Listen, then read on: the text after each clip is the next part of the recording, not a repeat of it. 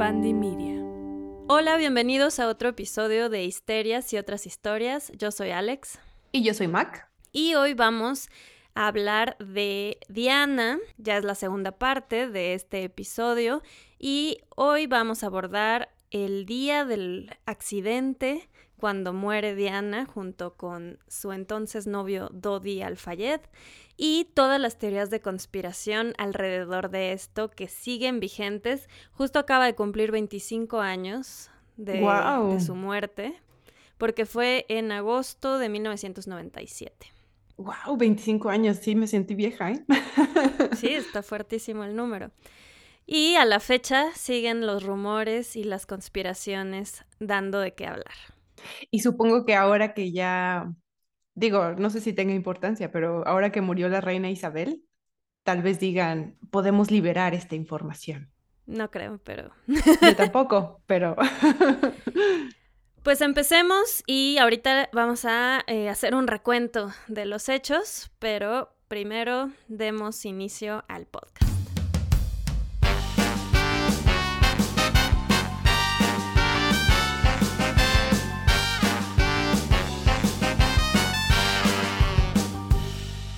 Bueno, les recomiendo que escuchen el episodio anterior. En ese episodio platicamos de la vida antes y después de casarse con Carlos y llegamos hasta el punto en donde después de una serie de terribles años al lado de Carlos, muchos escándalos, ataques entre ellos, nos enteramos de todos los problemas que Diana había tenido en cuanto a depresión y problemas de desórdenes alimenticios. Y finalmente parecía que estaba en un momento de su vida pues mucho más feliz, viviendo un romance desbocado con un multimillonario, teniendo vacaciones en yates en la costa de Francia y de Italia.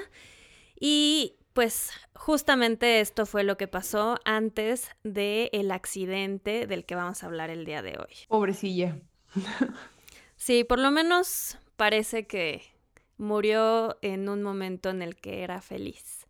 Y eso ya es algo, después de esos años de vida. Sí, bueno, después de vivir en una prisión, por fin era libre. Vamos a empezar con una nota que escribió a mano Diana en octubre de 1995. Le voy a pedir a producción si nos ayuda con la foto. Estas imágenes las vamos a poner en nuestras redes sociales, sobre todo en Instagram, arroba histeriaspodcast. Y su letra no es tan legible, pero ya hice una traducción. Entonces, eh, se las voy a leer a mi manera de traducir, pero básicamente dice esto. Estoy sentada aquí en mi escritorio en octubre, deseando que alguien me abrace y me motive a ser fuerte y mantener mi frente en alto. Esta etapa de mi vida es la más peligrosa. Alguien está planeando un accidente en mi coche, mm. un fallo en los frenos y heridas graves en la cabeza. Todo para liberar el paso para que él se pueda casar. ¿Qué? sí. ¿Y estamos seguros que esto lo escribió ella?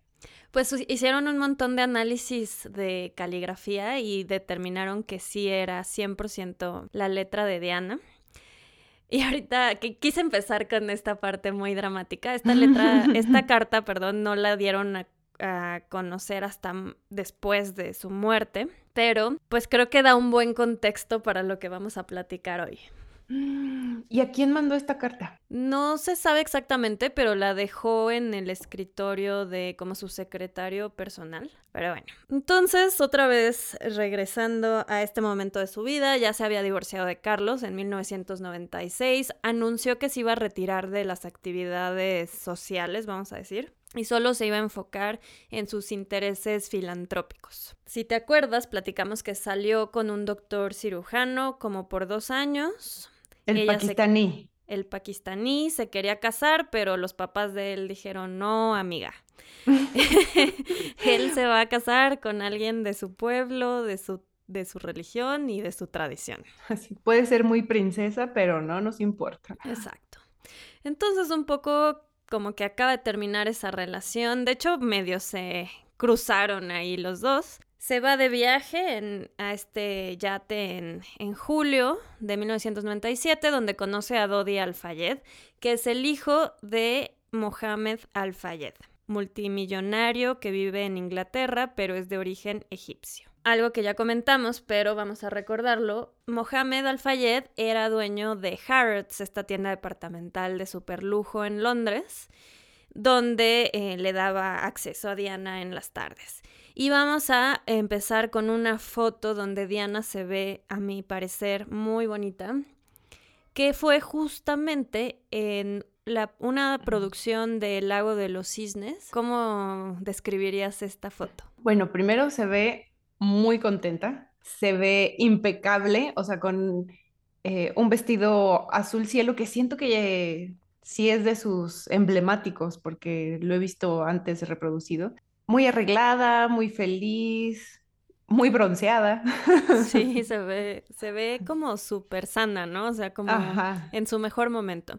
Pues en esta producción del Lago de los Cisnes se encuentra con Mohamed Al-Fayed y ahí él le dice, oye, te invito al viaje, tráete a los niños. Y ella normalmente pues siempre le decía que no, pero este es el primer año en donde ella está divorciada, puede tomar decisiones por ella misma y le dice que sí. Y bueno, Mohamed va a ser una figura súper importante en todo el mundo de las conspiraciones, teorías de conspiración alrededor de Diana y de Dodi, porque él, desde que le dijeron que había habido un accidente y que falleció su hijo y, y bueno, luego Diana, él dijo, eso no fue ningún accidente. Ha dado muchísimas entrevistas, ha hecho documentales, ha pagado investigadores privados. Casi todas las teorías de conspiración de las que vamos a hablar hoy, en algún momento las ha él puesto en la mesa. Y hasta tuvieron que hacer una investigación especial en, Inglaterra para eh, abordar cada una de las teorías que presentaba Mohammed. él ya tenía temas con la realeza desde antes porque eh, llevaba muchos años tratando de conseguir la nacionalidad inglesa y no se la daban. Los ingleses lo que le decían es que como que su riqueza era un poco, o sea, de dudosa procedencia. Ándele. y pues sí, puede que sí sea verdad, pero lo que él dice es que cuántos millonarios no tienen millones de dudosa procedencia y aún así les dan la, la ciudadanía y él siempre dijo que es porque eran islamofóbicos, racistas y todo lo demás. Puede tener algo Sí. Desierto ahí. Definitivamente. Era como el nuevo rico con los viejos ricos y eran muy clasistas y muy despectivos y por eso siempre le cayó súper bien Diana, porque ella era diferente. Aunque era parte de ese grupo, como que fue la rebelde del grupo, ¿no? Ya, a mí sí me, a mí sí me caen bien los nuevos ricos, los nacos ricos, o sí es como la idea, ¿no? Del nuevo rico, es como... Es el estereotipo, ¿no? Ajá. Sí, yo creo que no hay por qué rechazarlos. Ricos son ricos. Entonces, bueno, hablando un poquito más de Dodi, en ese momento tenía 42 años y seguía siendo un super junior. Le pasaban su mensualidad, nunca tuvo que trabajar. Un detallito ahí que no se comenta tanto es que cuando conoce a Diana está comprometido con una modelo y de ah, todas formas tiene este romance eh, que está en la prensa y en todos lados con Diana. No entiendo muy bien su lógica.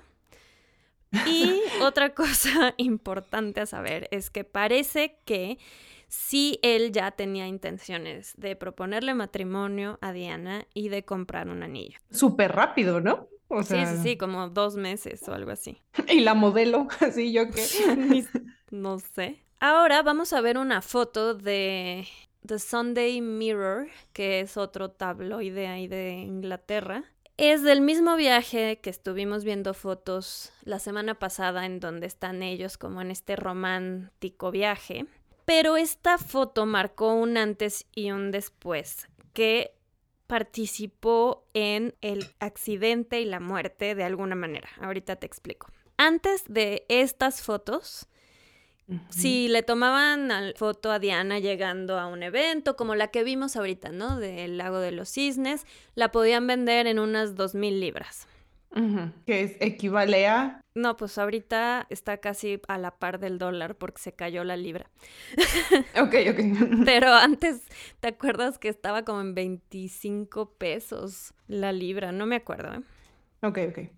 Ya haciendo eh, el cálculo con esos 25 pesos que yo recuerdo que eran, eh, son como 50 mil pesos por una foto o una serie de fotos de un evento. Bueno, pues el fotógrafo que tomó esta foto que estamos viendo, que, a ver, eh, si la puedes describir porque yo ni siquiera veo nada. Es una foto, o sea, muy borrosa para empezar, pero vemos lo que supongo es Diana de espaldas con, en traje de baño. La está abrazando, supongo que es Dodi, ¿no? Sí, es Y Dodi. se titula The Kiss, el beso. Entonces supongo que se están besando.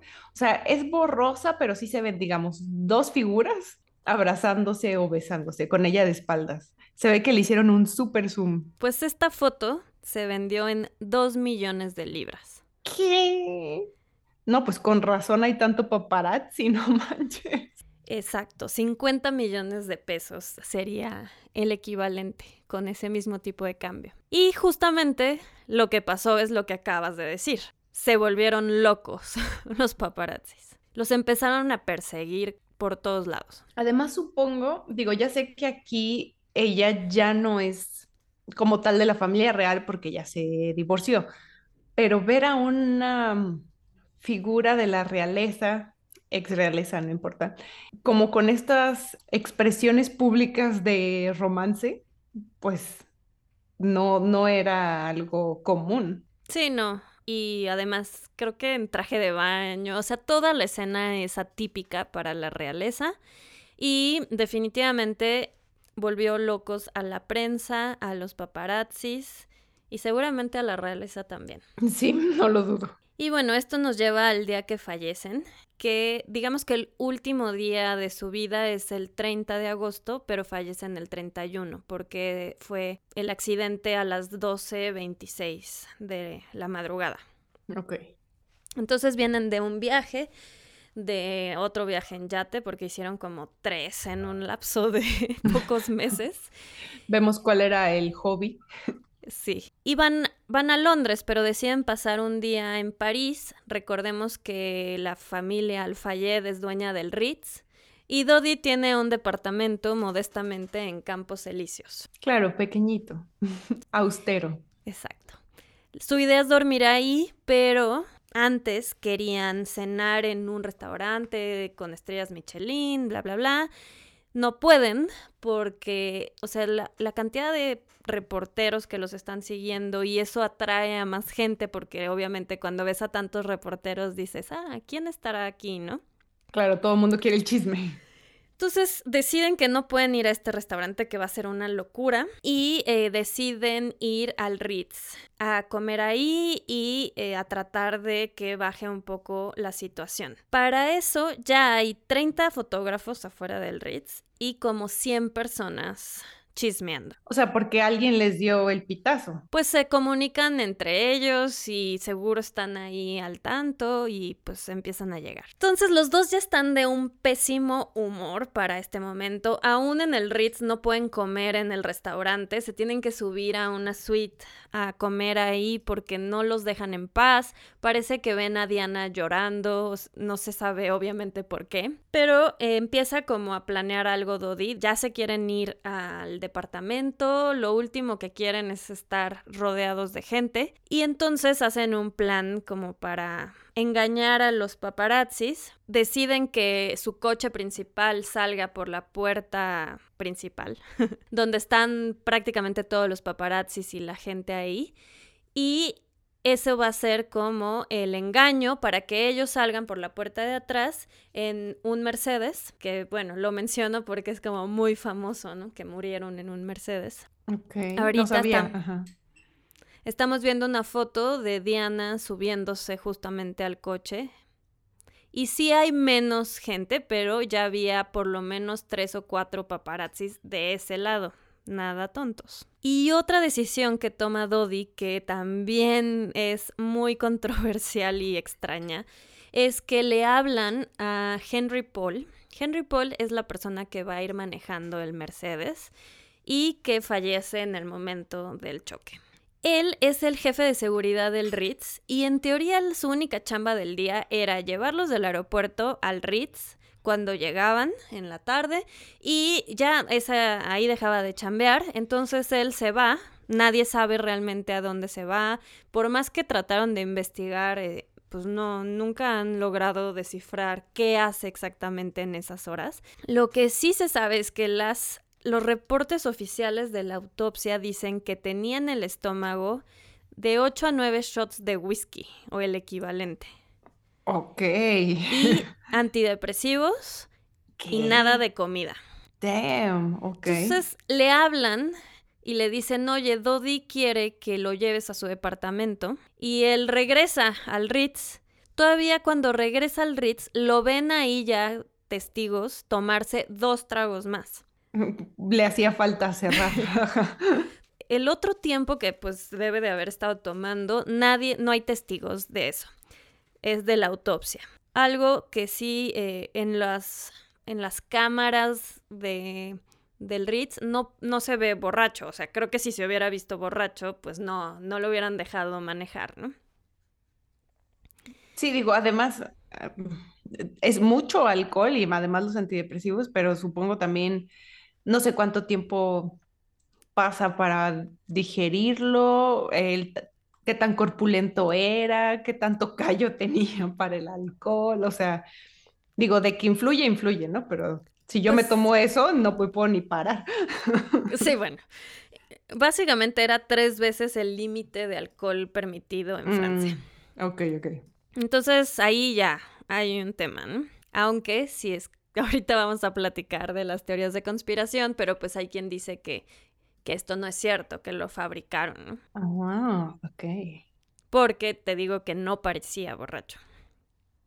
Pero bueno, regresemos a la historia eh, oficial. Ok. Ya salen de ahí, va manejando relativamente normal Henry. Henry Paul. Henry Paul. No, sé por qué lo pronuncio como, en, como si fuera inglés, pero es francés.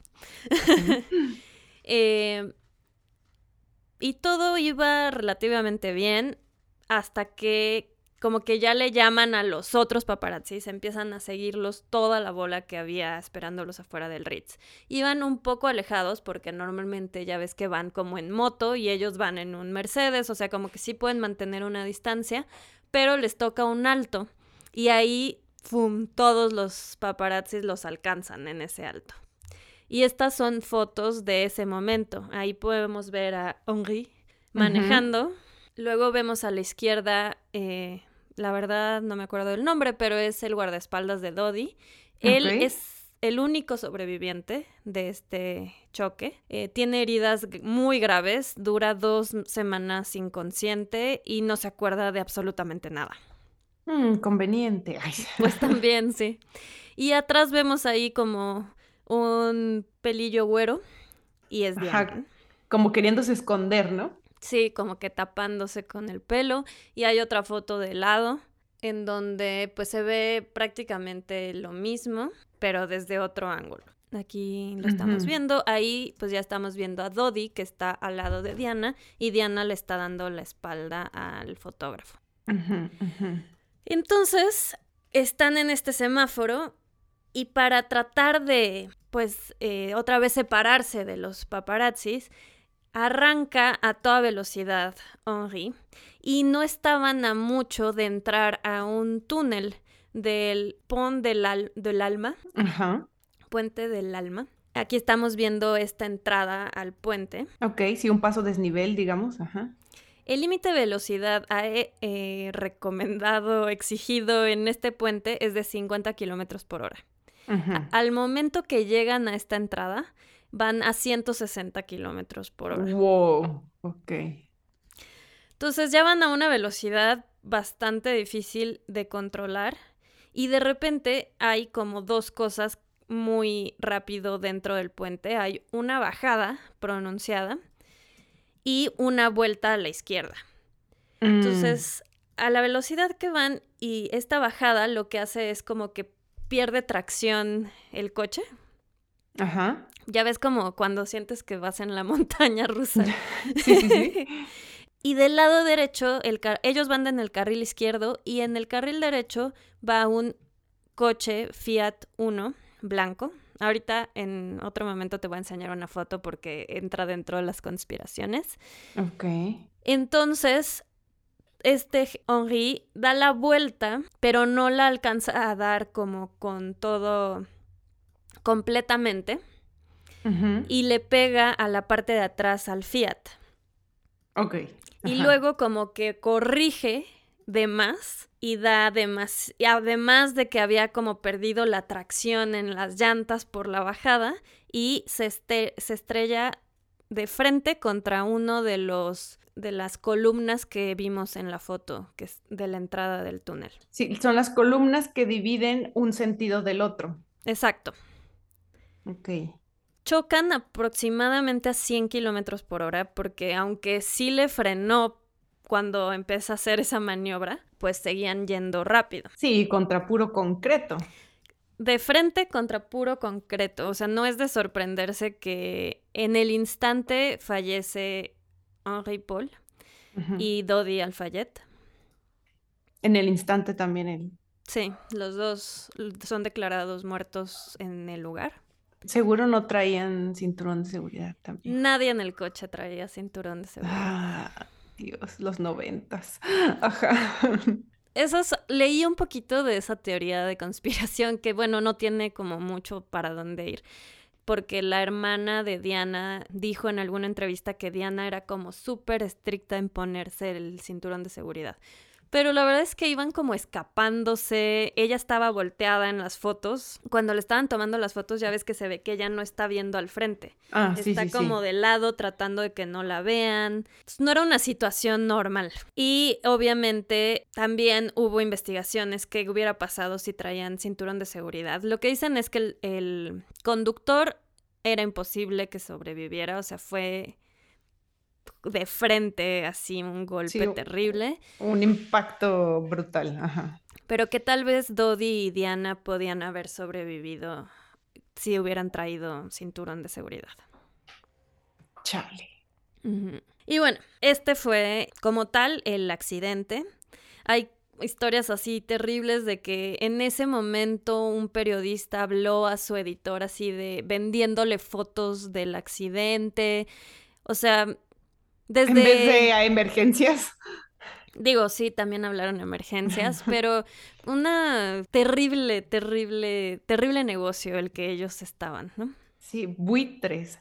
No sé si, paréntesis eh, de cultura pop, hay una película donde sale este Jake Gyllenhaal, una película que se llama Nightcrawler, que es como justo de paparazzi de accidentes o no sé, como fotógrafo. Sí, y más o menos como esta cultura al, respecto. No, no la he visto, pero suena terrible. Sí, no te deja un buen sabor de boca, debo decir. La verdad es que toda esta historia de Diana pone a dudar en la humanidad bastante. Como si nos hiciera falta.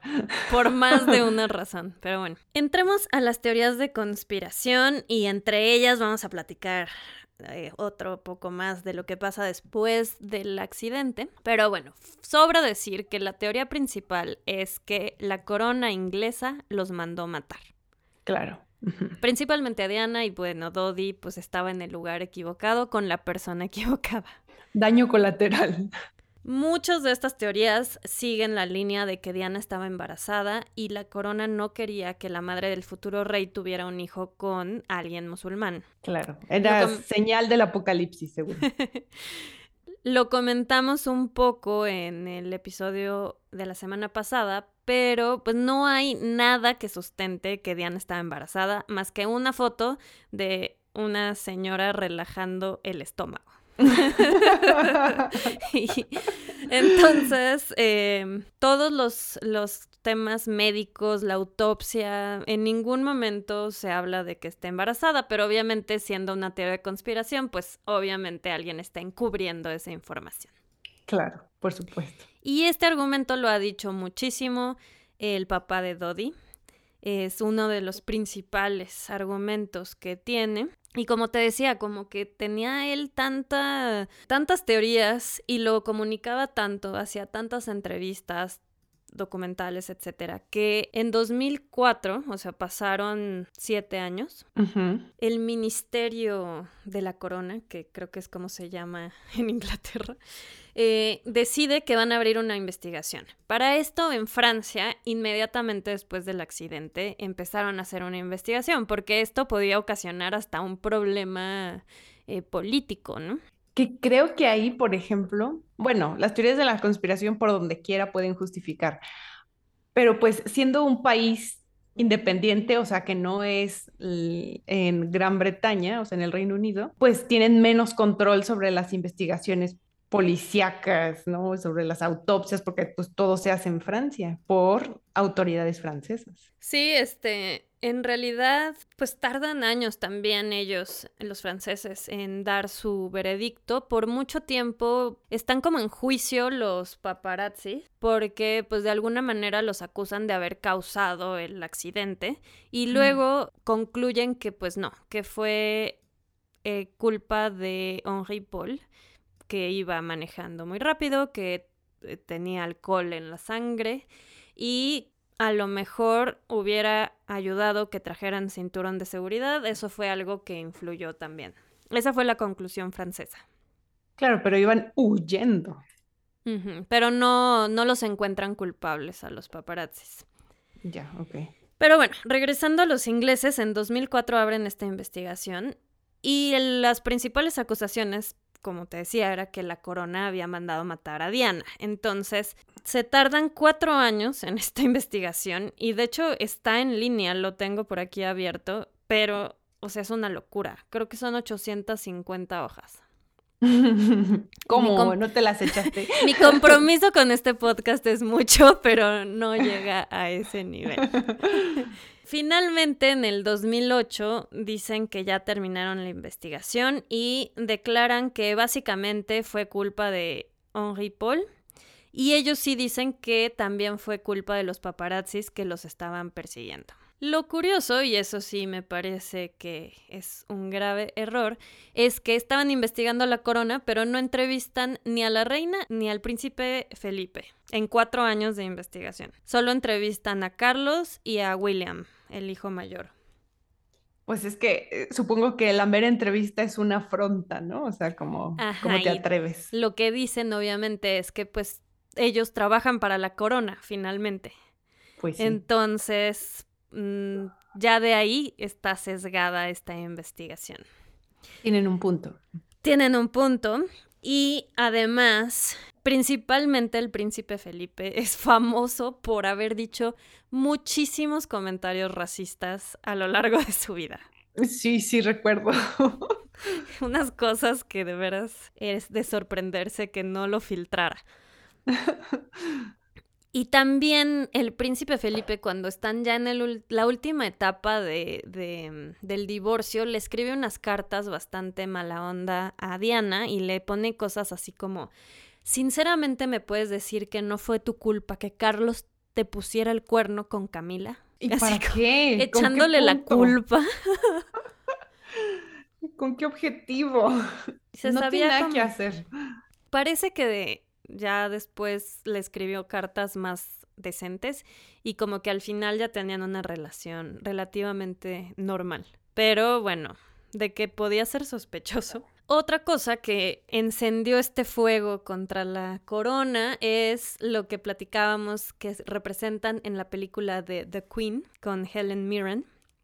Ah, no, no la he visto, tengo muchas ganas de verla que es toda esta etapa después de la muerte de Diana, justo después de la muerte y cómo reacciona la reina. Porque vamos a ver una foto. Digo, ahorita acabamos justamente de ver escenas muy similares cuando falleció la reina, de todas estas flores que pusieron y osos Paddington y... Inge su máquina. ok. Estamos viendo una foto afuera de Kensington Palace. No manches. o sea, es una cantidad de flores que no sé si ahorita con la reina se replicó, pero esto fue en Kensington y también en Buckingham Palace. No, no puse esa foto, pero hay otra muy similar. Es impresionante la cantidad de flores que llevó la gente. Estaba el pueblo inglés básicamente devastado.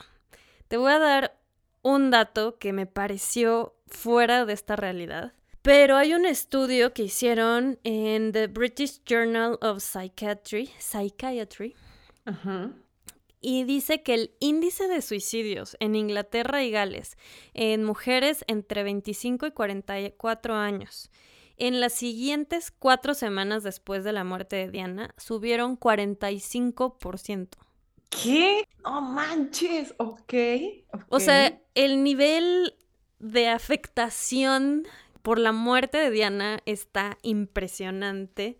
O sea, toda una generación creció con ella, la vio casarse en este sueño de boda, ¿no? Este cuento de hadas con el príncipe.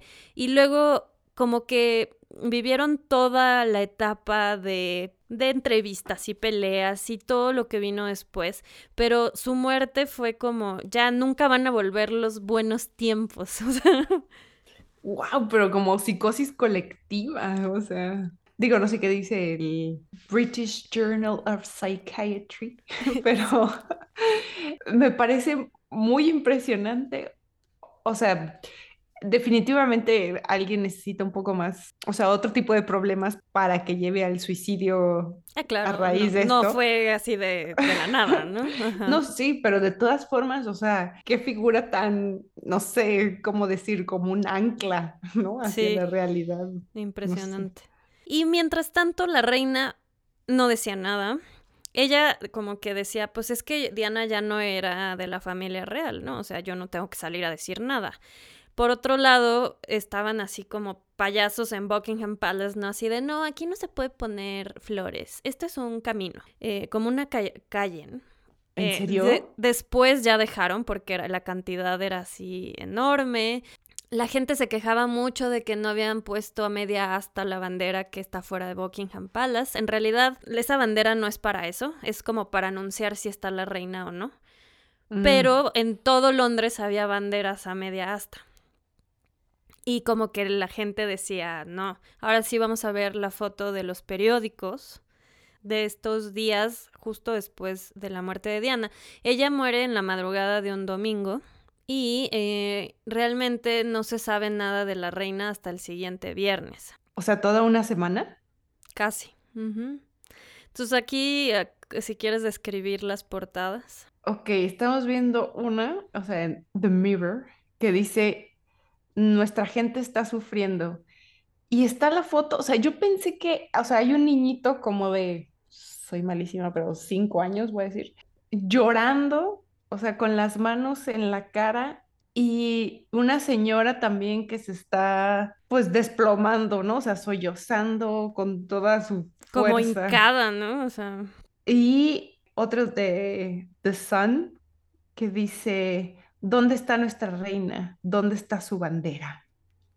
exacto. Y hay otros, eh, otros que dicen, la casa de Windsor, que es la familia real, tiene corazón. Demuéstrenos que les importa. Y también hay uno que dice, allá al ladito de dónde está nuestra reina, dice, Dodi le dio a Di, Di, el anillo en el día que, un anillo en el día que murió. Eh, ah, bueno, sí, ese es como el chisme, ¿no? De que le había dado un anillo de compromiso, pero no, pues realmente no está comprobado.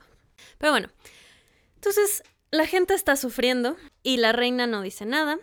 Finalmente, el viernes llega a Buckingham Palace porque estaban en Balmoral, que es como su casa de vacación, porque es el verano. Y ahí están como con William y Harry, no Henry, Harry.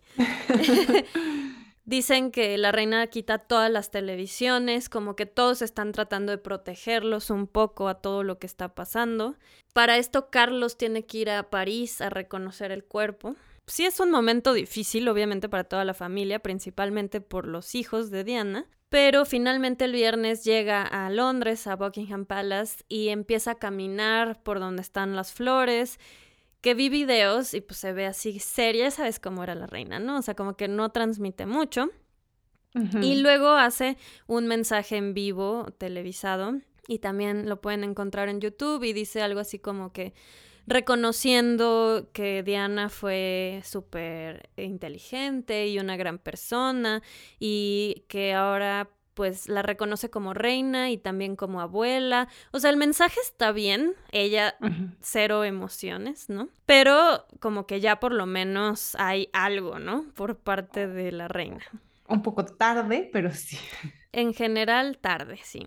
Y bueno, básicamente esto no ayuda a esta teoría de conspiración porque pues es como, obviamente no les importa, no les duele, ¿no? Antes de esta declaración de la reina, ¿alguien más de la familia real dice algo? O sea, Carlos o no sé quién más, Philip o alguien, o solo ella, o sea, ese es como el comunicado de toda la familia. Creo que antes habían sacado un comunicado así de, ay, nos duele muchísimo que estén diciendo estas cosas de nosotros, ¿no?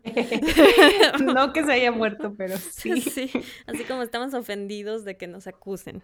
Ya. Pero no leí de otro comunicado. Ok, ok. Y bueno, dentro de esta gran conspiración hay varias pues, ramas, pero todas giran alrededor de que estuvo involucrado MI6, que es como este grupo tipo la CIA eh, pero versión inglesa, de espías y James Bond, básicamente. Correcto. Porque la reina y cualquiera de la realeza pues no la iba a matar directamente, entonces tenían que involucrar a MI6. A agentes especiales, no cualquiera. Entonces el primero que dicen que era de MI6 es Henri Paul. Oh. Entonces esta es una de las teorías que dice que él trabajaba para ellos y Dicen que no estaba borracho realmente. Claro que los que están diciendo esto es Mohamed Al-Fayed, que ya sabemos que ha dicho muchas cosas, y la familia de Henri, que oh, pues claro, ellos también quieren pensar que su hijo no mató a la princesa de Gales por borracho, ¿no? Claro. Eh, ellos dicen que no se veía borracho en, en los videos, que no tomaba tanto y el gobierno francés vuelve a hacer pruebas. creo que hay una prueba que hacen en los ojos. Ok. De contenido de nivel alcohólico, no sé.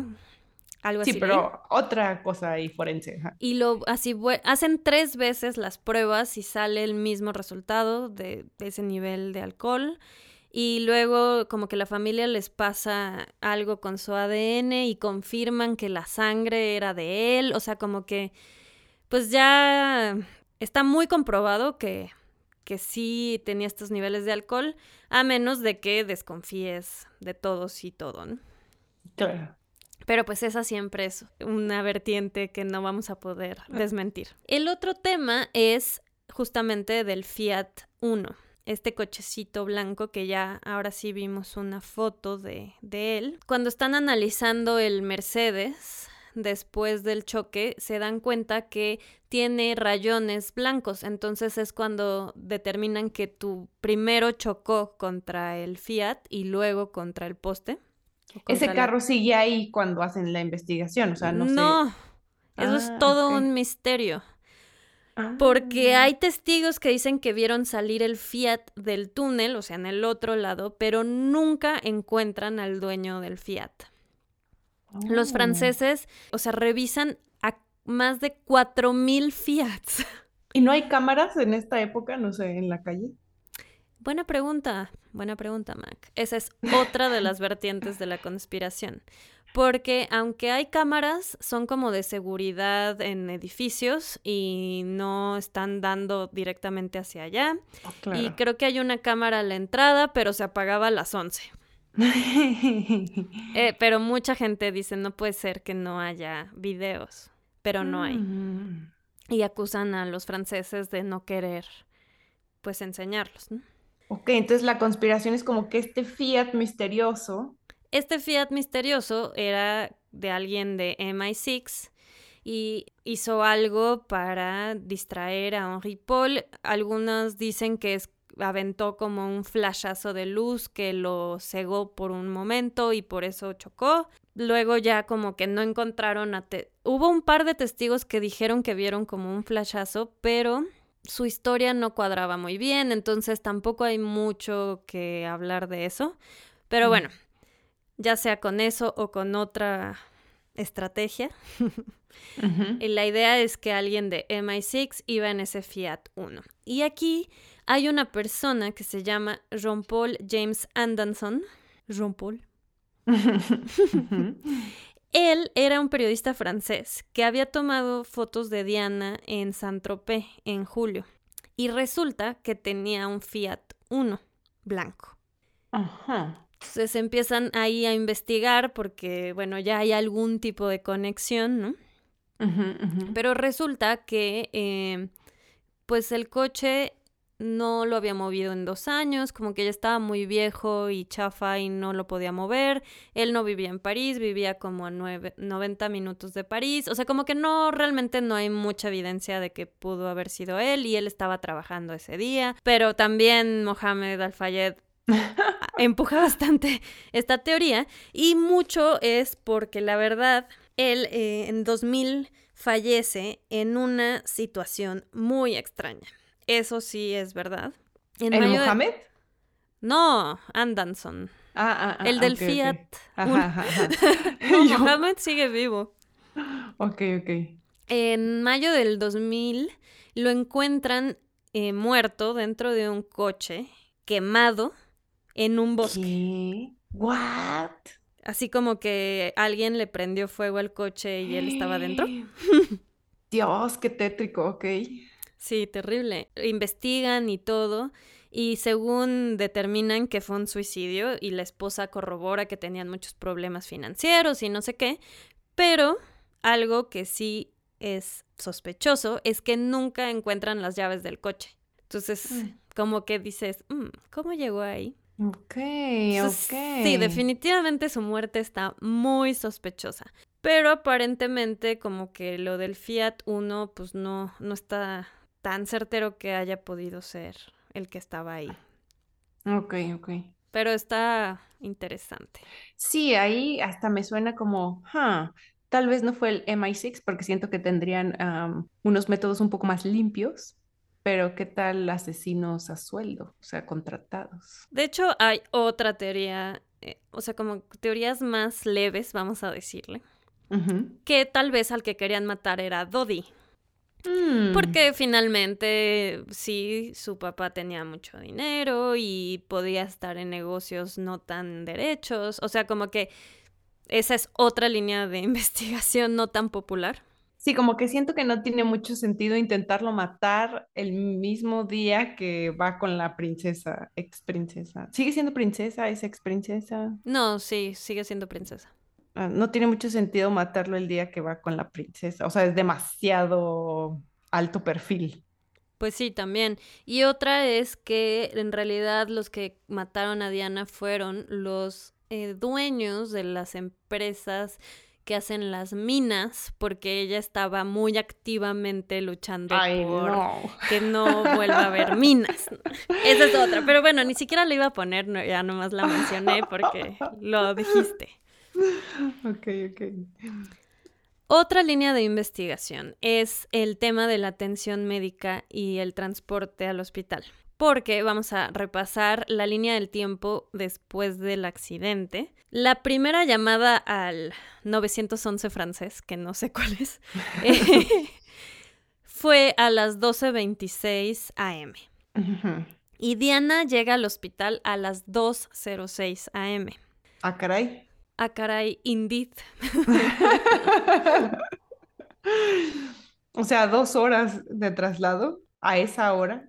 Eso genera muchas teorías de conspiración, así como que retrasaron todo eso para, para que se muriera o le dieron algo ahí, ¿no? Y terminaron matándola, bla, bla, bla.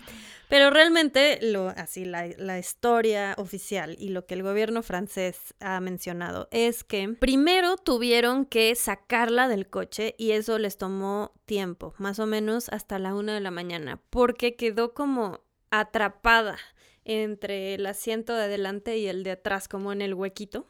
Estaba como en una posición muy extraña y no la querían mover muy rápido porque obviamente no sabían qué tipo de heridas tenía. Justo cuando la sacan del coche le da un paro cardíaco ahí a Diana. Entonces tardan otro rato en estabilizarla. Y además hay un tema de cómo los franceses manejan las emergencias y este tipo de casos en donde hay heridos. Porque ellos le dan prioridad a estabilizar a la persona en el lugar donde están y luego moverlo a un hospital, esté lo mejor preparado para atender el tipo de heridas que tiene la persona, aunque esté más lejos que otros hospitales. Ese es como su método de protocolo. su protocolo. Y este protocolo es diferente al protocolo de Inglaterra o de Estados Unidos porque en esos países, y la verdad creo que en la mayoría, eh, lo que se prioriza es llevarlo al hospital, al más cercano. Entonces es como lo más rápido posible, súbelo y llévalo a que lo atiendan en un hospital. La verdad creo que eso tiene más sentido, pero qué sé yo. pues quién sabe qué hubiera pasado en este caso.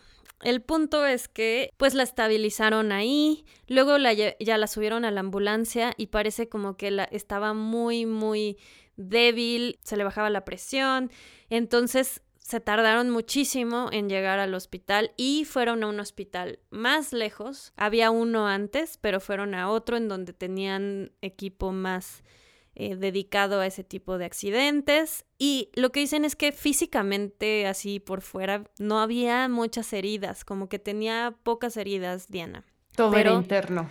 Tenía, ajá, tenía mucho daño interno y se le movió el corazón al otro lado del cuerpo.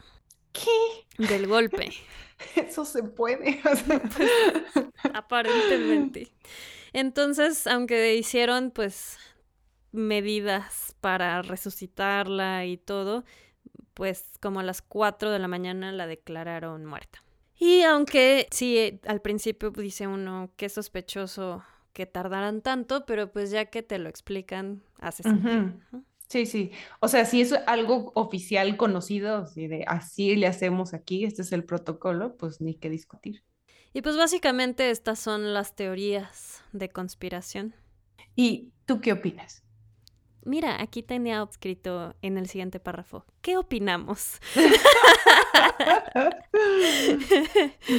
Em, bueno, primero eh, un dato curioso, interesante, varios MI6 como retirados han dado entrevistas después y dicen como que es facilísimo matar a alguien en un yate.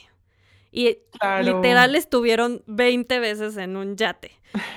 Porque mandas abusos, o estás a la mitad de la nada, puede explotar, pueden desaparecer, o sea, es fácil. Hemos visto películas. Exactamente.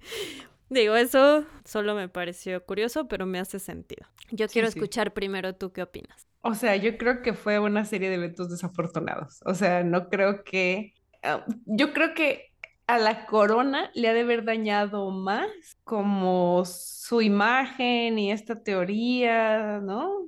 O sea, sí, como de menosprecio hacia la princesa del pueblo le ha de haber dañado más eso que el que anduviera ahí con el Dodi. Sí, yo también creo que a la larga sí. Yo lo que digo es que hubo muchas decisiones que tomaron Diana y Dodi que nadie podía predecir.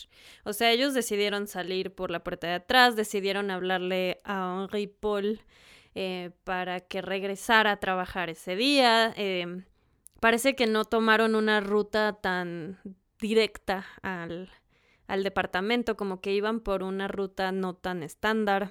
O sea, como que por más que planees bien un asesinato, no puedes saber qué decisiones van a tomar, ¿no? Sí, yo creo además, primero, si ya sabían cómo estaba el asunto y deciden no ir al restaurante porque va a ser un caos, ¿qué les hace pensar que ir al Ritz eh, no va a ser otro caos? Ah, no sé. O sea, todo estuvo mal. ¿Por qué no? O sea, si ya se empeñan en salir, entonces, o sea, ¿por qué no llamas al tránsito francés, ¿no? De ábrenos camino. Si ya estamos en el Ritz, ábrenos camino para podernos salir de aquí. O B, somos dueños de este hotel. ¿Por qué no nos quedamos aquí? Luego vemos cómo salimos, pero... Eso hubiera sido ideal, ¿no? En otro, en otro universo paralelo. O sea, tantas cosas, ¿por qué le surgía tanto? Pues yo creo que estaban desesperados. O sea, lo que te decía de esta, esta foto que se vendió en dos millones de libras. Imagínate lo que después de eso se había convertido moverse a cualquier lado. O sea, yo creo que ya no estaban tomando decisiones muy racionales, estaban hartos. Y yo sí, en particular, creo que aunque los franceses hayan dicho que no fue su culpa, yo culpo a los paparazzis. Sí, por supuesto. O sea, es como, no, pues nosotros nada más, o sea, los estábamos siguiendo así, pero de lejitos. O sea, pues estás acosando ahí, ¿no? Estás tú estás ocasionando, más bien, estás poniendo todos los elementos para, un desastre.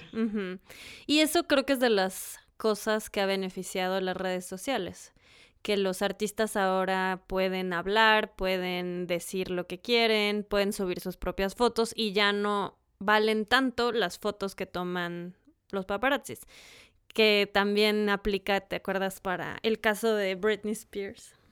Ah, claro. De estos documentales que han salido ahora en donde se ve la cantidad de paparazzis que le están acosando en una manera que no puede ser sana para nadie. Y como pudimos ver. y mucho menos para alguien no tan estable emocionalmente. No, sí, debe ser súper abrumador. Además, o sea, tantos clics por segundo, ¿no? En lo que te bajas del auto, claro que van a salir fotos terribles, ¿no? O sea. Y, son las que ponen en primera plan. O sea, todo, todo está mal en esa industria. Empezando por los que vemos esas fotos. cuán, cuán, cuán. sí, y además, todas malas decisiones del Dodi, la Diana también, o sea, porque ¿Por qué deciden salir? No salgan. Ya sabes cómo está todo esto, no salgas. También está... No es su culpa, ¿verdad? Sin victim blaming aquí. Exacto. ya, nunca vuelvas a salir. Pues no, pero planea y tal vez también, o sea, definitivamente en los noventas no había una conciencia ni del manejar sin alcohol, ni de usar el cinturón de seguridad. No como ahorita, o sea, antes era como, ay, me tomé unas cuantas, o sea, la misma persona que va a manejar. whiskies. Exacto. y vamos a cerrar ya este tema con el funeral de Diana. O sea, la procesión fue enorme, tuvieron que abrir más calles por la cantidad de personas que había etcétera.